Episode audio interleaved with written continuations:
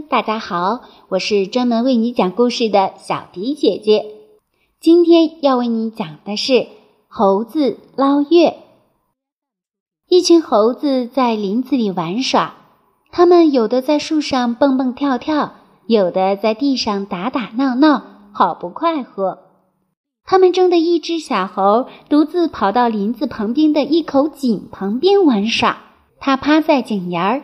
往井里边一伸脖子，忽然大叫起来：“不得了啦！不得了啦！月亮掉到井里去了！”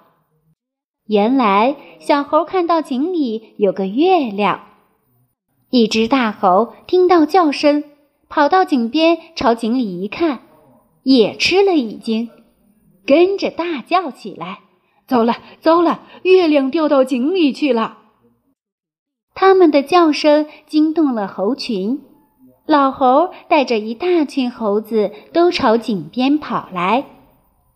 当他们看到井里的月亮时，都一起惊叫起来：“哎呀，完了！哎呀，完了！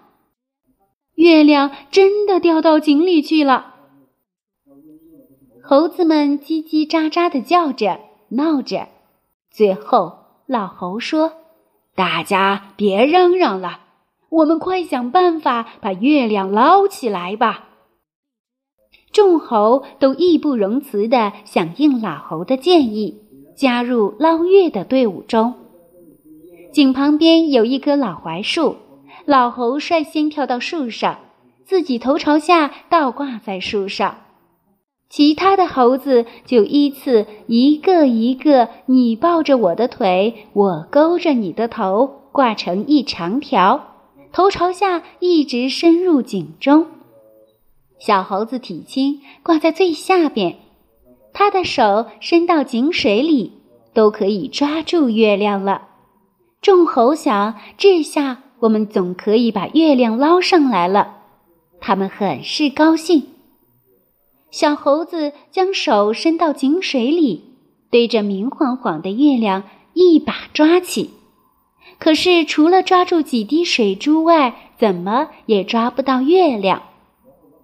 小猴这样不停地抓呀捞呀，折腾了老半天，依然捞不到月亮。倒挂了半天的猴们觉得很累，都有点支撑不住了。有的开始埋怨说：“哎呀，快点捞呀，怎么还没捞上来？”有的叫着：“哎妈呀，我挂不住了，挂不住了！”老猴子也渐渐腰酸腿痛，他猛一抬头，忽然发现月亮依然在天上，于是他大声说：“不用捞了，不用捞了，月亮还在天上呢。”众猴都抬头朝天上看，月亮果真好端端的在天上呢。由于众猴不了解井中月亮的真相，以假当真，所以空忙一气，又愚蠢又可笑。小朋友们，这就是小迪姐姐今天为你讲述的猴子捞月。